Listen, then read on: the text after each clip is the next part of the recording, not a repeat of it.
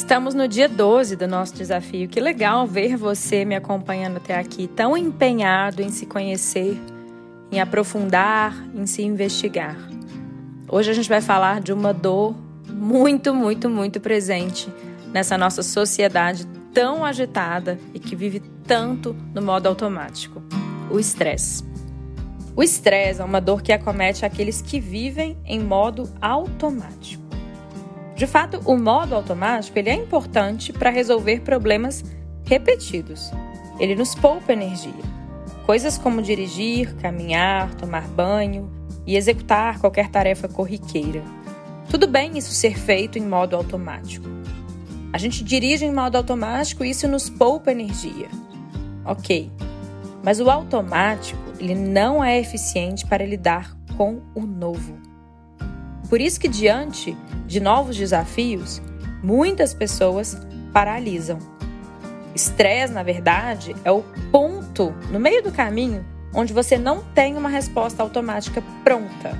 E nesse sentido, o estresse é ótimo. O estado de estresse ele é importante porque ele nos coloca com a possibilidade da gente se movimentar para encontrar uma saída. O estresse agudo, que é o estresse momentâneo, ele é sim muito bom. É ele que nos faz, no meio do caos, encontrar uma solução rápida, mesmo que essa solução seja ainda desconhecida, mesmo que aquele desafio seja algo que a gente nunca viveu. É o estado de estresse que nos acelera para o movimento de encontrar logo uma solução. O problema é quando o estresse ele vira um estado crônico. Ele deixa de ser uh, picos positivos para encontrar saídas e se torna um status quo se torna o nosso modo de viver. A gente está sempre estressado, sempre paralisando diante de qualquer novo desafio.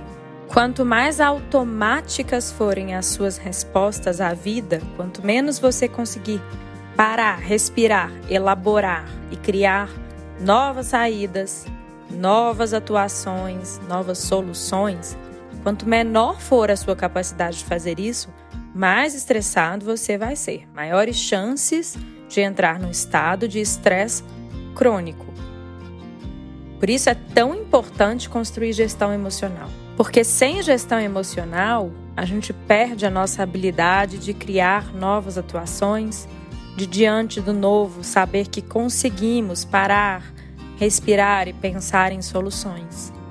Então o novo começa a ser uma questão toda nova demanda, tudo de novo que surge na nossa agenda, tudo que sai dos nossos planos, mesmo que seja pequeno, parece para a gente como o fim do mundo. Por quê? Nós não estamos empoderados da nossa capacidade de gerar novas respostas, de tão habituados a viver de modo automático. Então, você que está estressado e parece que o mundo demanda demais de você, seu chefe demanda demais, seu parceiro demanda demais, seus filhos demandam demais, seus amigos demandam demais, quem quer que seja. No fundo, o problema não é o mundo que está demandando muito de você. O problema é que você, por falta de presença, não está em posse da sua capacidade de lidar com novas demandas. E aí você só consegue se manter equilibrado quando tudo sai dentro do seu plano. Quando você pode atuar 100% com respostas automáticas. Qualquer coisa que te obriga a criar novas respostas te traz desespero, te traz um pico ainda maior de estresse.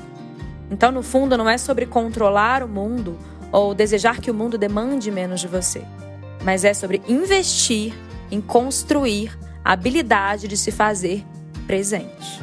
E se você me perguntar como, é claro que eu posso parecer suspeita, mas de verdade eu ainda não conheci ferramentas tão eficientes na construção de um estado de presença como yoga e meditação. Se você se sente estressado e ainda não experimentou essas ferramentas, eu recomendo que o faça.